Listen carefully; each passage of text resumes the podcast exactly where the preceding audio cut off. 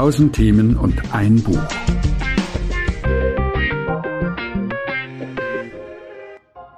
Wieder ist es soweit. Ein Gast mit einem Thema und ich mit der Behauptung, dass die Bibel dazu etwas zu sagen hat. Diesmal lautet das Thema Freiheit.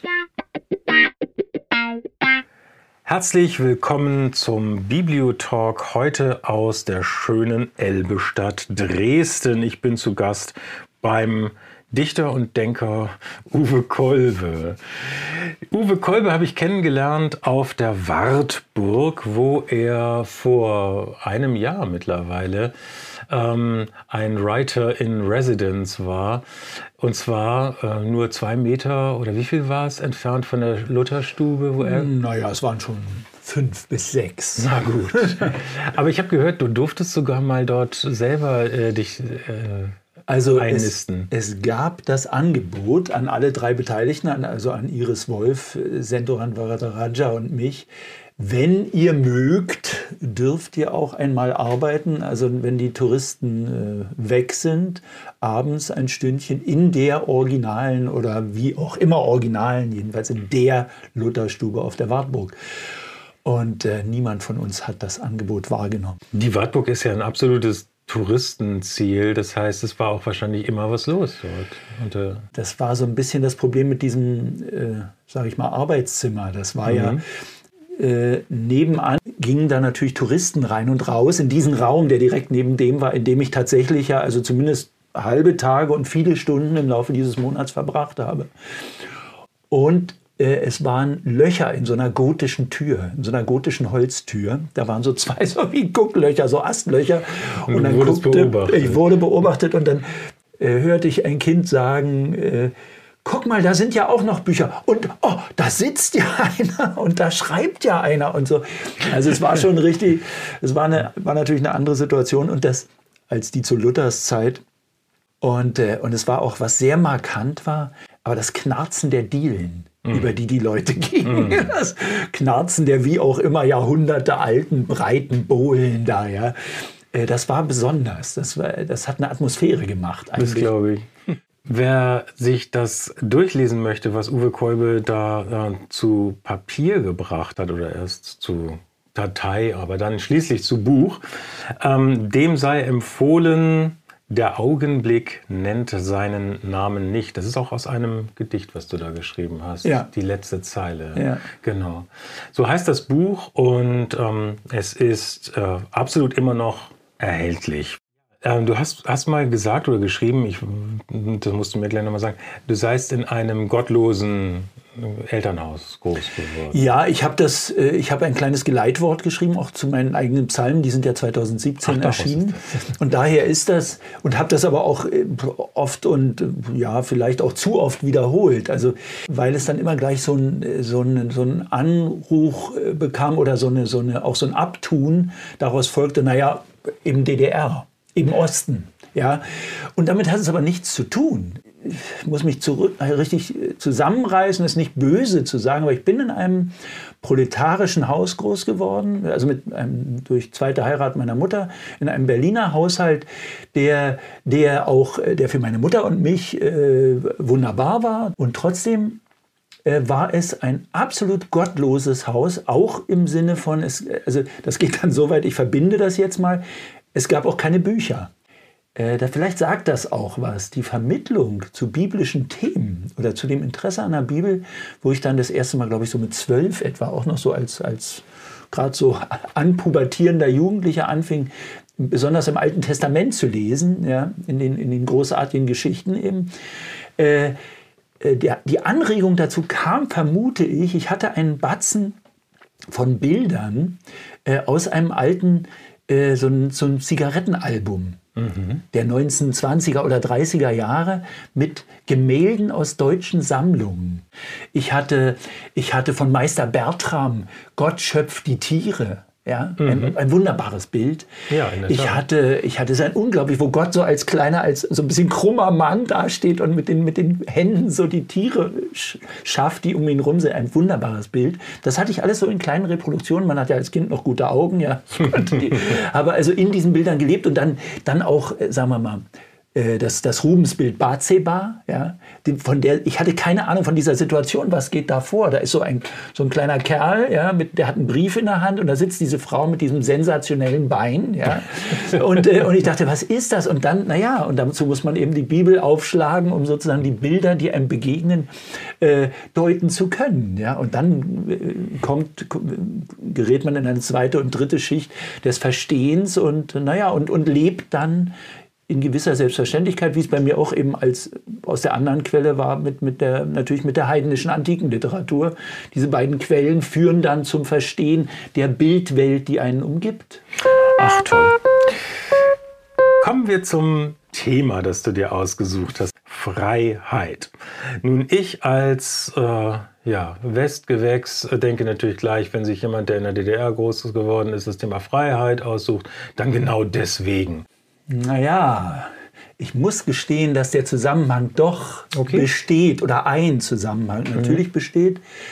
Äh, der hat mit äh, sozusagen mit immer wieder mit historischen Definitionen des Begriffes Freiheit zu tun eigentlich, mhm. äh, wo ich immer wieder äh, sozusagen immer wieder back to the roots, immer wieder an die gleiche Wurzel gehe, nämlich dass in der sozialistischen Welt, in der ich da groß geworden bin, in dieser, im Imperium sozusagen, die Definition von Freiheit äh, eine war, die ja, äh, die man, von wem immer sie nun ist, sie ist oft tradiert worden, nämlich Freiheit sei Einsicht und wenn man es jetzt genau zitiert, in die Naturnotwendigkeit mhm. einer Sache oder der Dinge. Also Freiheit kurz zusammengefasst wäre in diesem Sinne Erkenntnis.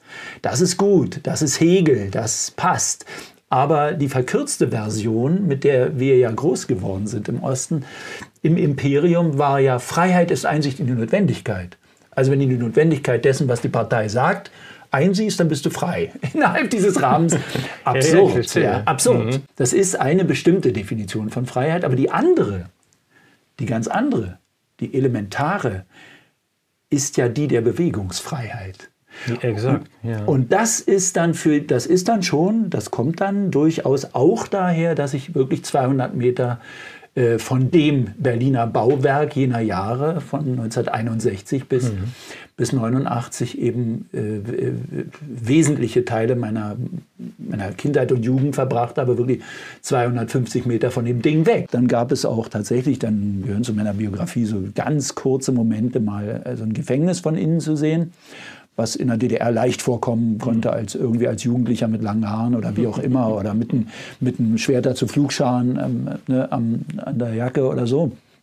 Oder eben bei der Nationalen Volksarmee, wenn man irgendwie nicht bodenmäßig war okay. und satirische Gedichte geschrieben hat oder so. Jedenfalls lernte man also das auch tatsächlich von innen kennen und, und das sagt einem etwas über die erste Freiheit, nämlich die Bewegungsfreiheit. Die körperliche Freiheit, sich zu bewegen oder, um es mit Hölderlin zu sagen, aufzubrechen, wohin man will. In der Kirche ist es so, dass gerne mal unterschieden wird, meistens aus konservativen Kreisen, zwischen konservativ und liberalem ja. Umgang mit dem Glauben. Und liberal bedeutet dann aus konservativer Sicht sehr häufig die Gefahr der Beliebigkeit. Also wer frei ist, glaubt alles tun zu dürfen. Das ist, äh, das, nee, weil, es absurd, weil es für mich absurd ist, weil natürlich der, der kategorische Imperativ äh, zuallererst gilt. Also was du äh, selbst nicht willst, dass man mhm. dir tu, das füge auch keinem anderen zu. Also mhm. da sind sozusagen die zehn Gebote davor. Und von der Stelle aus und von der Sicht aus, wenn man die sich halbwegs bewusst macht, auch dann, dann funktioniert das schon, dass man frei ist, ohne andere in ihrer Freiheit einzuschränken. Uwe, ähm, sagtest du zehn Gebote.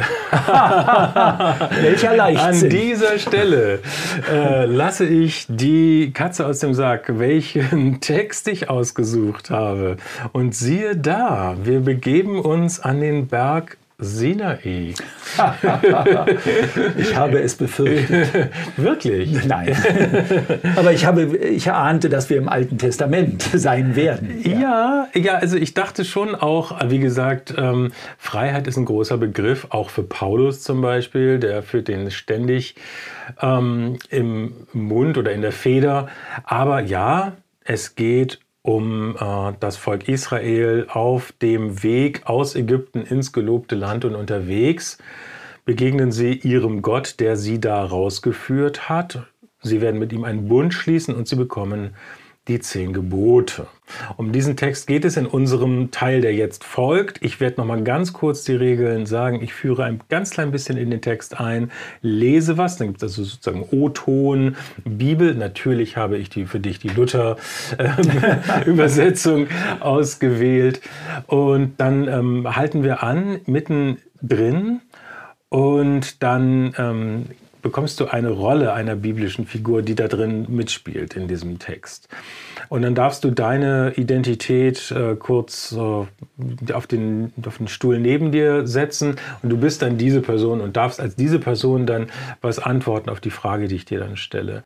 Und ähm, damit wir alle wissen, dass dieser Rollenwechsel passiert, werde ich dann immer einmal diese Glocke klingeln lassen, immer sobald wir die Rolle tauschen. Bereit? Ja, sehr gut. Also, das Volk Israel ist in Ägypten gefangen gewesen. Genau das Gegenteil von Freiheit. Sie waren versklavt. Und es heißt dann, Gott sah das, diesen Umstand als nicht mehr haltbar an und er beauftragte Mose, zum Pharao zu gehen und sie dort rauszuholen. Diese ganze Geschichte lässt sich wunderbar nachlesen in den ersten Kapiteln des zweiten Buchs Mose. Da will ich jetzt nicht zu viel drauf eingehen, denn du kennst die Geschichte. Man zieht los nach vielem Hin und Her, man wird verfolgt, man wird gerettet am Meer, am Schilfmeer, kommt dann in die Wüste kriegt dort Himmelsbrot, Manna und Wachteln, die dann äh, die Leute speisen. Und Mose schafft es sogar, aus Steinen Wasser für das Volk hervorzuholen. Nun sind wir in Exodus, also zweites Buch Mose 19, angelangt. Und dort heißt es, im dritten Monat nach dem Auszug der Israeliten aus Ägyptenland, an diesem Tag kamen sie in die Wüste Sinai. Sie brachen von Rephidim auf und kamen in die Wüste Sinai. Und Israel lagerte sich dort in der Wüste gegenüber dem Berge. Gemeint ist der Berg Gottes. Und jetzt, lieber Uwe, geht's los. Stell dir vor, du bist einer von diesen Israeliten. Du bist drei Monate, fast drei Monate, im dritten Monat bist du unterwegs, zu Fuß. Ich glaube, das sollte dir leicht fallen. Du bist ein großer Wanderer, mhm. dir das vorzustellen. Du bist unterwegs, drei Monate fast liegen hinter dir, oh, drei Monate Freiheit, Bewegungsfreiheit, Flucht, Rettung, Nahrung aus der Wüste, Wasser. Und jetzt seid ihr am Berg Gottes in dessen Namen ihr losgezogen seid. Wie geht's dir hier? Wir wussten ja nicht, äh, wo es hingeht in mhm. diesem Sinne. Wir waren nur erstmal entlassen, frei, weg, aus der Sklaverei entkommen, freie Männer, Frauen, Kinder. Und ähm, und es entstand natürlich irgendwann die Frage kam auf, wohin eigentlich? Denn äh, Freiheit und auch die, das Ende der Sklaverei ist, ist großartig, nur möchtest du für ein Volk bitte dein, du möchtest deinen Ort finden, für deine Familie, für deine, deine Leute. Und ähm, also ich kenne gar sehr den Wunsch nach Ankunft. Also zu sagen, hier ist der Ort, hier ist mein Ort, hier wird es uns gut gehen, hier und dann, wenn ich, wenn ich aus dem Glauben, wenn ich äh, im, im Glauben lebe, und das mhm. tun wir, dann äh, sage ich, Gott wird den Ort bestimmen. Also dann habe ich auch das Vertrauen zu sagen, hier ist es. Und wenn das der Berg Gottes ist, dann hoffe ich doch sehr, dass äh, ein Wort gesagt wird, mhm. dass hier seid ihr richtig. Ah, okay. Also wenn alles gut geht, äh, dann bleiben wir, bleiben wir hier? Ja. Ja, okay. Ja, alles klar. Ja, danke. Folgendermaßen geht es weiter. Und Mose stieg hinauf zu Gott.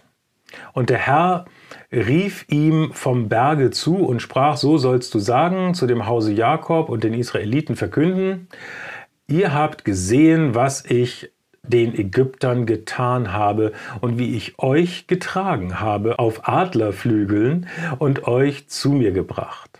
Werdet ihr nun meiner Stimme gehorchen und meinen Bund halten, so sollt ihr mein Eigentum sein vor allen Völkern. Denn die ganze Erde ist mein, und ihr sollt ein Königreich von Priestern und ein heiliges Volk sein. Das sind die Worte, die du den Israeliten sagen sollst. Und Mose macht das. Mose erzählt das den Israeliten und dann heißt es, und alles Volk antwortete einmütig und sprach, alles, was der Herr geredet hat, wollen wir tun. Und Mose sagte diese Worte des Volkes dem Herrn wieder. Lass uns einmal die Rolle wechseln zu Mose. Mose, du bist ja sowas wie der Mittler zwischen Gott und dem Volk. Du bist, du musst, bist eigentlich ständig dabei, Botschaften zu überbringen. Gott sagt, sagt dem Volk das, das Volk sagt etwas und dann sagst du das wieder zu Gott. Wie gefällt dir diese Rolle, wie dieses, diese Mittlerrolle? Naja, solange äh, gut war es, solange ich selbst geführt wurde von Gott. Also mhm. der Auszug aus Ägypten, der Weg durchs Rote Meer oder durchs Schilfmeer war gut und alles ging gut. Und, äh, und alle waren auch einverstanden damit. Das, das ist klar, solange, solange man auf dem Weg ist und auch fürchtet, dass es noch anders kommen könnte. Solange ist alles gut und du bist, äh, bist der Führer deines Volkes. Du gehst vorne weg und sagst, hier geht's lang, Leute, und, und sie folgen. Und, äh, und nun beginnt aber, aber eigentlich ein anderes Gespräch. Ich finde das, was ich da zu vermitteln habe, das ist schon ein großer Anspruch und es klingt ja wie eine Verpflichtung, wie es daherkommt. Ja. ja. Ihr müsst also, also ich, ich höre die Stimme, ja, ich sehe ja Gott nicht, mhm. ja, ich höre die Stimme und weiß, er ist es der zu mir spricht und ich fühle gleichzeitig, ich fühle gleichzeitig die Last. Denn, denn das und ahne, das wird auch auf mich kommen, ja. Denn ich bin der Mittler und, äh, und sie werden, sie werden anfangen zu murren. Das kann mhm. nicht anders sein, ja. Das, das geht, jetzt geht es gut und jetzt sagen alle, ja, wir wollen ein heiliges Volk sein, aber lass mal den Menschen ein heiliges Volk sein. Wie lange das gut geht, ja. ja das, das ahnt man schon. Ja. Ja, ja, ja. Also so schon ein bisschen die Angst aufgerieben zu werden zwischen ja, den ja. beiden. Mhm. Erstmal ist es natürlich ein tolles, es ist natürlich eine, die Stimme selbst zu hören und, und die sozusagen zu verstehen, Privileg, das ist die große Unmittelbarkeit, das ist mhm. die große Anwesenheit. Das ist natürlich für mich selbst ist das erstmal ein, ein wirklich ein erhabener großer Moment und etwas wie auch eine Erfüllung meiner meiner Mission. Mhm. Das ist äh, ich bin da ich bin da eins mit mir, aber aber die Mittlerfunktion ist eben schwierig. Es ist, die, es ist ja die Ursituation des, des Priesters. Ja. ja. Ähm, und äh, wenn man die Sache dann so ernst nimmt, dann wird man auch, dann kommt auch die Grenze. Aber wenn, wenn Gott doch sagt, die, die, wenn, wenn sie es halten, dann sollen sie selber, also ein Volk von Priestern werden. Ja. Wäre das nicht, das würde dich dann wieder entlasten, oder? Naja, das klingt ja so, wie, wie als würde daraus eine Art Mission folgen. Ja. Ach so. Ähm, das äh, weiß ich nicht. Ich glaube, es geht mehr um die, also ich würde,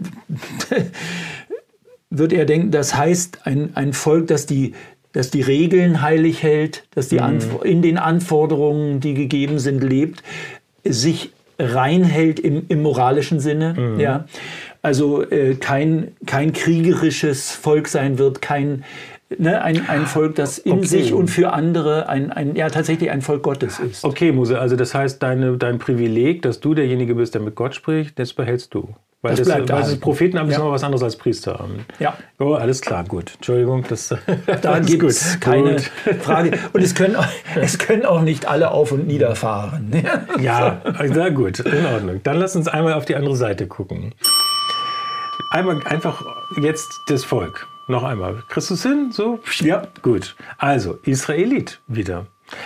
Wie, wie geht's dir jetzt? Also große Einmütigkeit herrscht. Also wie ist das, in, wenn alle mit einem, mit einer Stimme sprechen und Na, Das also- ist eine große, da kommt erstmal eine große Euphorie. Also das ist ja so eine Art Pfingsten. Das ist ja, das ist äh, natürlich wunderbar. Das ist äh, die, die, und es wird auch nicht, was da von Mose kommt, wird, nehmen wir auch nicht als zu große Last. Das ist erstmal die, wir sind, wir sind da, wo wir hingehören. Wir sind die, die wir sind auch die, die wir sind. Ja? Jetzt sind wir es in unserem Recht als Freie. Und, äh, und das ist ein, wirklich ein Moment der Euphorie und der Freude, des Tanzes sozusagen, vor dem anderen Tanz, der ja noch kommt. Ja. Aber äh, wir, äh, das ist, das ist ein, ein sehr schöner Moment, äh, wo alle, alle in ihrem Recht sind und alle, äh, und alle auch frei und gleich sind auf eine Art. Das ist ja auch das ist ja ein großes Geschenk. Also das ist auch das Geschenk der, der Gleichheit in der, Ja. in der Gottesnähe. Und ähm, dass das nicht hält, weiß natürlich ein Mensch, der länger gelebt hat, schon. Ja, und trotzdem im Moment ist es so, wir, wir haben alle dasselbe Gefühl. Wir, Genau. sind alle, wir Eine sind große alle, Einigkeit. Ja. Mhm. Das ist äh, Das ein, wirklich ein schöner, ein sehr schöner Moment. Sehr schön. Darauf geht Mose wieder auf den Berg und empfängt dort von Gott persönlich die zehn Gebote. Dazu noch viele andere Gesetze. Das ist ein langer Text. ja. Genau. Zum Umgang miteinander und zum richtigen Gottesdienst im Grunde genommen. Das sind so die, die Sachen, die er da empfängt. Und Mose ähm, verliest dann dieses Buch des Bundes dem, vor dem Volk und sagt, wie, und wieder sagt das Volk, mit einer Stimme, alles, was der Herr gesagt hat, wollen wir tun und darauf hören. Das ist quasi ein Blutschwur, denn ähm, Mose gießt die Hälfte des Blutes von mehreren Opferstieren, ja, die sie ja geopfert haben, äh, auf den Altar und die andere Hälfte nimmt er und besprengt damit das Volk. Also so, so funktioniert dieser, dieser Bundesschluss am Sinai. Und deswegen noch einmal Israelit. So mit ein paar Blutspritzern auf dir. Jetzt, Das ist, jetzt wird's ernst. Oder? Das ist Gänsehaut, das ist ernst, ja. Mhm. Äh, aber das ist im Moment des, dieses, dieses Gottesdienstes. Und mit dieser Unmittelbarkeit ist, das ist ja ein, ein Urgottesdienst, ja, ein, eine, äh, der, die allerdings, also allerdings voll in der Tradition, also wir kennen das durchaus, wir kennen natürlich das, wir kennen das Tieropfer, wir kennen, das kennen wir ja schon lange. Das ist nicht neu, das haben wir auch äh, unter uns in Ägypten gemacht, das ist äh, nicht, nicht fremd und das ist sehr, sehr archaisch und sehr einigend, sehr, das ist sehr wohltuend, aber jetzt ist der Moment, jetzt ist, äh, jetzt wird sozusagen nochmal der, der, nicht, jetzt haben wir nicht nur Ja gesagt, sondern jetzt äh, ist, ist, liegt die Ader offen. Ja, jetzt, das, ist, Genau. das ist eine andere Lage. Und ich, ähm, aber, aber der starke Moment hält absolut. Also das hält immer noch, es hält immer noch die große, das Ritual hält ganz zusammen. Wirst du das, versuchen, das, das Blut äh, rauszuwaschen oder lässt du es absichtlich in den Klamotten? ich würde gern, ich würde gern einen Fleck davon mit mir nehmen. Ja. Was passiert mit deiner Freiheit in diesem Moment? Es ist, äh, es ist und ist unzweifelhaft eine Freiheit in Gott und mit Gott. Also die so groß ist und so weit wie die Freiheit, die, die Gott selber stiftet und bedeutet. Also da, da fühle ich, da fühle ich noch keine Einschränkung. Interessant, weil von außen betrachtet könnte man ja sagen, jetzt, äh, jetzt, bist du, jetzt hast du, bist du deiner Freiheit vollständig beraubt. Du hast gerade deine Unterschrift gesetzt unter so und so viele Gesetze, die du alle einhalten willst. Und ein, ja, aber ich weiß auch, also so klug bin ich ja doch. Ich weiß, dass, dass es ohne Regeln nicht, gibt, nicht geht. Und ich hätte, ich hätte äh, in der, äh, zum Beispiel, also ich komme ja aus der Erfahrung, dass, dass andere die Regeln bestimmen. Ja, jetzt ist es unser Gott, der uns mit uns die Regeln vereinbart. Ja, Eine eigene, Fre- andere Freiheit. Das ist, das ist eine Freiheit, weil das ist unser. Das ist, das ist ganz wichtig. Es ist Mhm. unser. Es ist unser Gesetz. Es ist unser Gott. Eben es ist nicht, das Gesetz, ein eine, was, was eine Sklave, äh, sondern nicht, was ein Freier. Du, äh, genau. ist. Ja. Es ist nicht das Gesetz der Kette, sondern das Mhm. Gesetz des freien Gehens. ja, vielen Dank. Und dann fordert Gott Mose auf, nochmal auf den Berg zu Mhm. gehen. Und ich lese nochmal. Und der Herr sprach zu Mose, komm herauf zu mir auf den Berg und bleib da selbst, dass ich dir gebe die steinernen Tafeln, Gesetz und Gebot, die ich geschrieben habe, um sie zu unterweisen. Da machte sich Mose auf mit seinem Diener Josua und Mose stieg auf den Berg Gottes. Aber zu den Ältesten sprach er, bleibt hier, bis wir zu euch zurückkommen. Siehe, Aaron und Hur sind bei euch. Hat jemand eine Rechtssache, der wende sich an sie. Da nun Mose auf den Berg kam, bedeckte die Wolke den Berg. Und die Herrlichkeit des Herrn ließ sich nieder auf dem Berge Sinai, und die Wolke bedeckte ihn sechs Tage. Und er rief Mose am siebenten Tag aus der Wolke, und die Herrlichkeit des Herrn war anzusehen wie ein verzehrendes Feuer auf dem Gipfel des Berges vor den Augen der Israeliten. Und Mose ging mitten in die Wolke hinein und stieg auf den Berg. Mose, mit welchen Gedanken gehst du in die Wolke? Ich bin selbst ein Richter ja, und habe kurz meine, Recht, meine Rechtsprechung anderen übertragen. Und ich stehe vor meinem Richter, der über mich richtet. Und dem bin ich ganz ausgeliefert. Ich würde im besten Fall mich gern leer und empfänglich machen. Das ist, äh, das ist, da ich aber eine lange Erfahrung habe, äh, kann ich das und, äh, und kann sozusagen kann wirklich kann mein Herz aufmachen und kann sagen so hier hast du mich wie andere in anderen Situationen hier hast du mich ganz ich kann mich nur so weit öffnen und, und ich, ich muss verstehen meine Aufgabe ist ja zu verstehen ja. und ähm, das äh, ich mag zwar unter den Menschen ein Weiser sein aber vor Gott bin ich ein Kind mhm. und ähm, und also bin ich ganz Ohr und ganz Aufnahme. Und ganz offen, so ja. gut weit es geht. Ja. Mhm. Vielen, vielen Dank. Und blieb, also Mose blieb auf dem Berge 40 Tage und 40 Nächte. Wieder so eine wunderbare symbolische Zahl.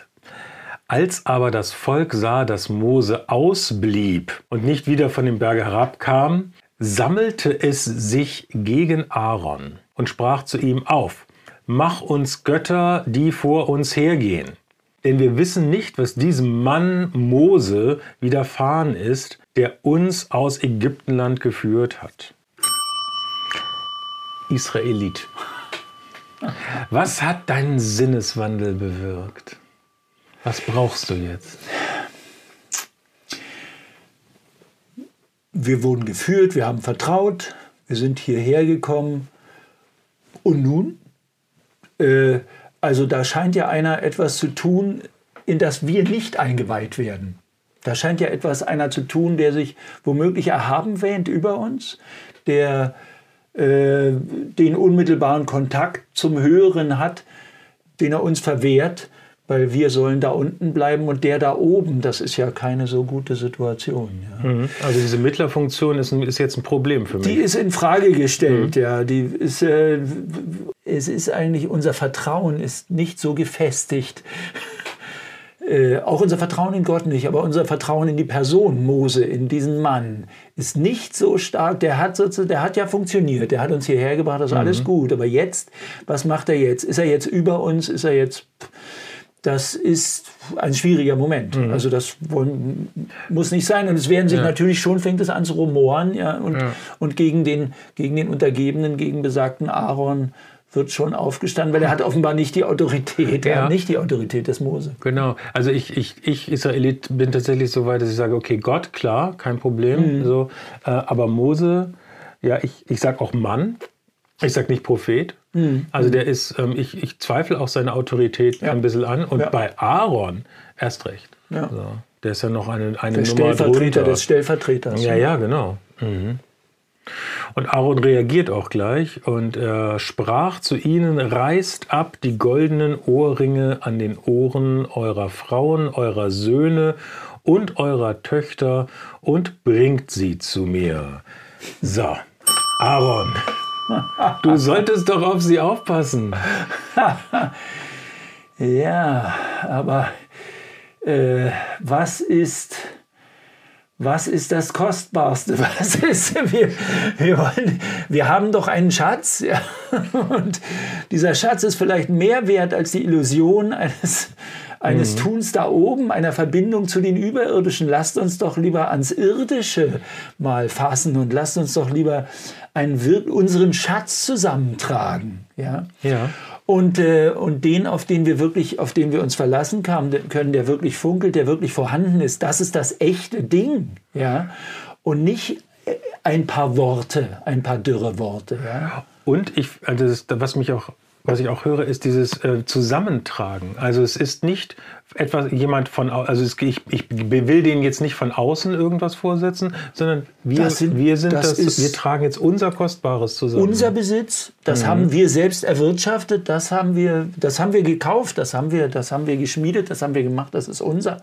Da können wir außerdem sowieso tun, was wir wollen damit. Mhm. Ja. Mhm. Und das, ja, ja, das ist unsere Freiheit, aber sofort. Ja. ja. Das, das tun wir und das ist ja auch noch das, dazu, wenn wir jetzt sowieso alle schon so weit sind, also dass wir, wir wir, sind würdig genug, ja, dass wir das auch tun können. Also wir, und wir können es miteinander. Das Schöne ist auch, dass wir es miteinander beschließen und dass wir alle Ja sagen dazu, dass wir alle einverstanden mhm. sind. Ja. Mhm. Es, es geht auch ohne äh, die höchste Autorität. Okay.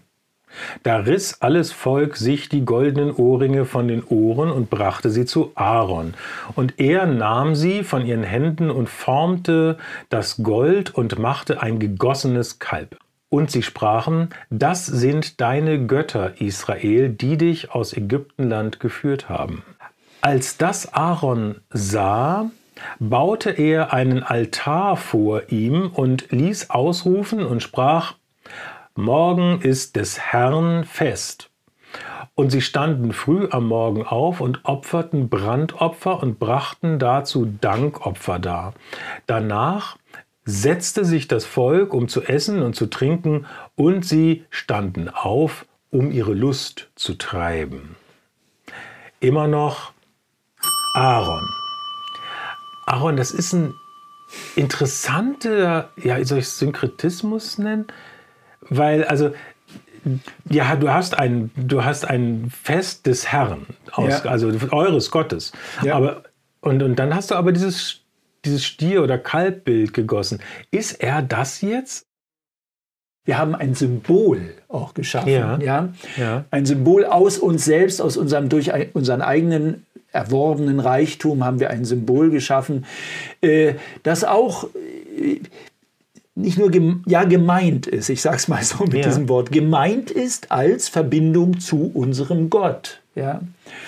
Nicht als ein, wir wollen das Ding selbst nicht anbeten. Das wäre nur stellvertretend. Ja? Wir, es ist ein Symbol. Es ist ein Symbol für mhm. unseren Glauben und es, ist, äh, und es ist so fest, äh, dass es sozusagen symbolisch für unsere Opfer steht. Ja? Und so mhm. wertvoll, das Wertvollste, was wir haben. Mhm. Mhm.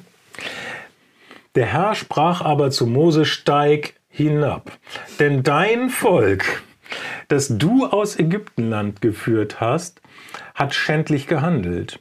Sie sind schnell von dem Weg gewichen, den ich ihnen geboten habe.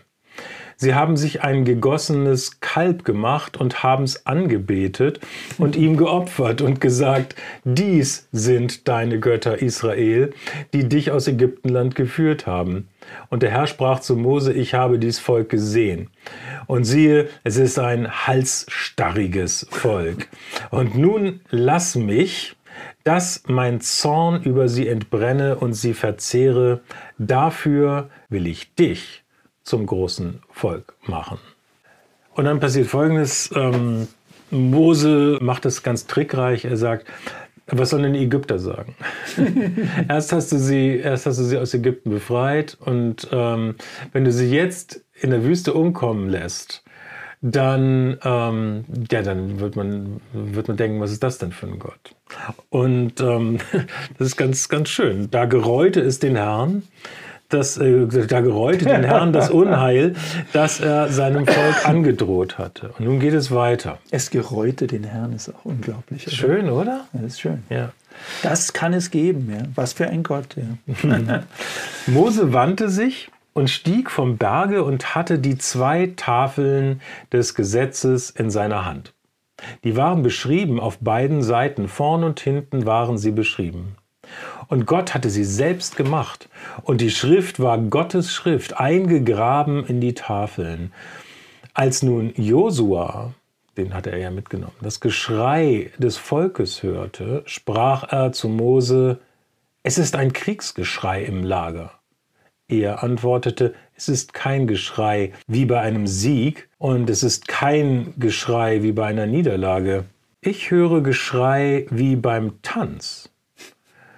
Als Mose aber nahe zum Lager kam und das Kalb und das Tanzen sah, entbrannte sein Zorn.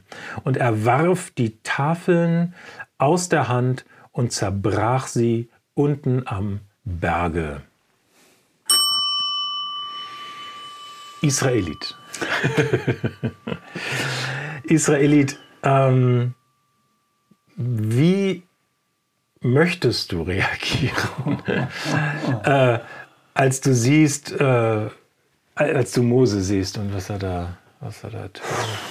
Oh, oh, oh, das ist ähm, jetzt, äh, jetzt ist es auf der Kippe. Also, weil ähm, ich kann ja Moses Stelle einnehmen. Mhm. Könnte ich doch. Ja. Äh, ich, wir, wir haben das Kalb, wir haben uns äh, das Bild unseres Gottes gemacht. Ja, wir haben im Grunde gegen gegen das zweite Gebot schon mal verstoßen. Ja, sowieso. So haben wir getan. Das haben wir in Kauf genommen, Mhm. weil, weil wir weil wir es konnten. Wir waren so frei. Ihr wart so frei. Und, äh, und sie da und es ist ein Freudenfest und, äh, und da kommt dieser Grieskram da vom Berge und will uns jetzt hier die Vorschriften machen. Dann soll er sie doch zerkloppen. Dann hat er so zerkloppt die Tafeln und dann sind wir wieder, in dem Sinne sind wir jetzt frei von diesen strengen Gesetzen. Ja, jetzt können wir tanzen, jetzt haben wir unseren Spaß. Aber ich knirsche gleichzeitig auch mit den Zähnen, weil ich denke, naja, das ist riskant. Ja, das, äh, so kommen wir so kommen wir vielleicht nicht weiter, ja, weil äh, die, wir, wir, kommen ja nur, wir kommen ja doch nur mit Vernunft weiter, ja. Mhm. Und sei sie nun mit diesem, mit dem Gott Mose oder mit unserem goldenen Kalb, aber wir müssen äh, irgendwie, äh, ja, wir müssen aus dem Tanz in den Alltag kommen und wir müssen irgendwie und, äh, und also setzt meine Zerknirschung zugleich ein. Ja, So der Kater. das ist wie ein Kater nach dem Tanz. Ja, ich meine, nun, das weiß ich ja noch nicht, aber dieses goldene Kalb ist natürlich hochsymbolisch. Ich ahne, das wird, das. ich ahne, dass es eine, eine große Tradition Ja, genau. begründen wird. Ja. Man wird uns ständig zitieren mit Vom, diesem. man wird uns das, das haben wir in die Welt gesetzt. Der Tanz ums goldene Kalb wird sprichwörtlich Mhm. werden. Und, ähm, und, äh, und er ist sozusagen, er ist auch ein Übel in der Welt, ja, die Anbetung des Goldes. Und das weiß ich aber auch in diesem Moment schon, dass es das nicht sein kann. Letzter kleiner Absatz.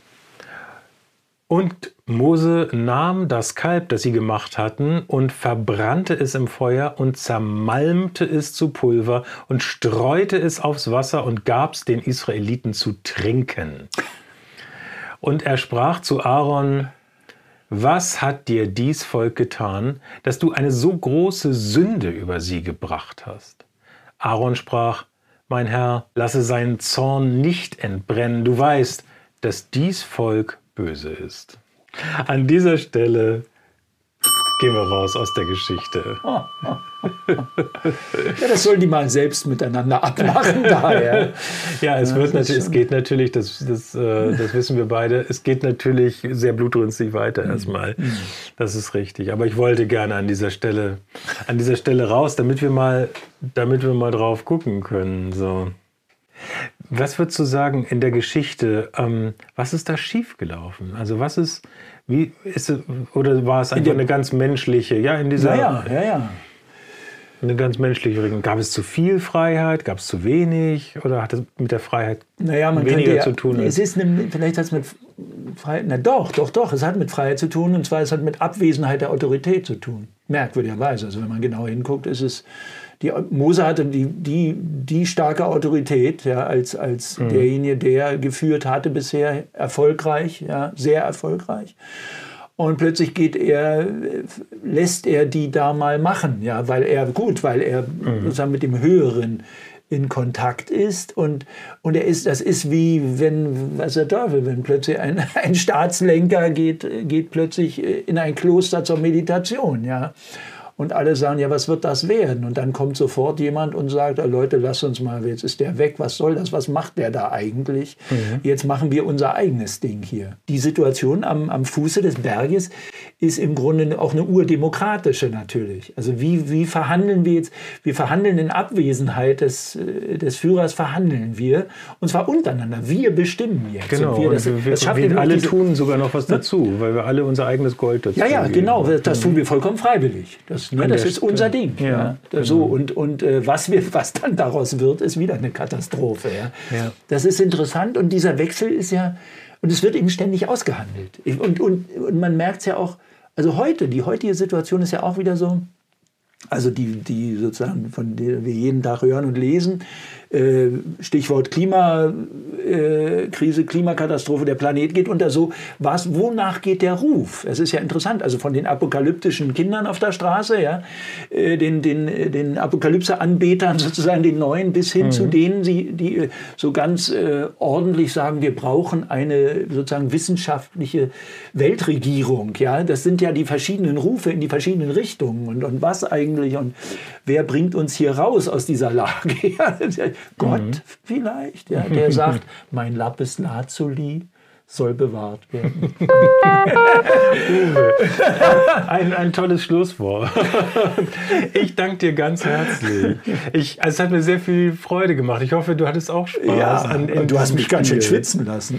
Oh, das wollte ich nicht. Also das, die gerade die großen, ja, Mose, ja. Schwan und diese es ist ja doch so, dass mir nicht, natürlich sind mir nicht alle, also ich lese immer wieder in der Bibel, aber es ist mir vieles nicht präsent. Und wenn du, du ich muss zugeben, das so ist so genau ein Hin und Her. Liest und wenn du es dann so liest, mhm. ja, das ist ja interessant. Ist ja auch, es ist auch nicht ganz konsistent oft. Ne? Richtig. Es ja. werden dann Dinge gesagt und die werden wieder zurückgenommen und so. Also es ja. ist schon enorm. Ja. ja. diese Stelle ist auch, ich muss es ganz ehrlich sagen, ähm, mir war nicht mehr im Kopf, dass bei der Stelle mit dem Kalb sie die zehn Gebote bereits einmal bekommen hatten. Doch, doch, das wusste ich. Und dass sie jetzt sozusagen nochmal runtergebracht Das gibt es ja von Rembrandt, wie Mose, die, die, es gibt ja diese ganze, diesen ganzen Mose-Zyklus von Rembrandt zum Beispiel, wie er die, wie er die Tafel Ja, aber ich dachte, das so. wäre das erste Mal, dass sie mit den zehn Geboten überhaupt mhm. in äh, in Berührung mhm. kommen könnten. Ah, ja. aber nee, nein.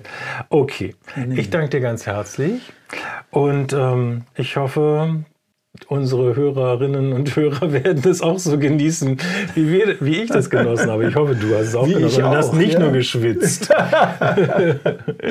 Dank dir. Ja, und wenn es euch gefallen hat zuzuhören, hinterlasst uns gern ein Like oder schreibt uns eine E-Mail an podcast.dbg.de, abonniert den Podcast und empfehlt ihn gern einer Person weiter, die Spaß haben könnte an 1000 Themen und einem Buch. Tschüss für heute. Bibliotalk. Eine Produktion der Deutschen Bibelgesellschaft. Redaktion Frank Muchlinski und Claudius Kriegert. Sounds und Musik Claudius Kriegert. Produktion Franziska Schikora und Maximilian Naujoks.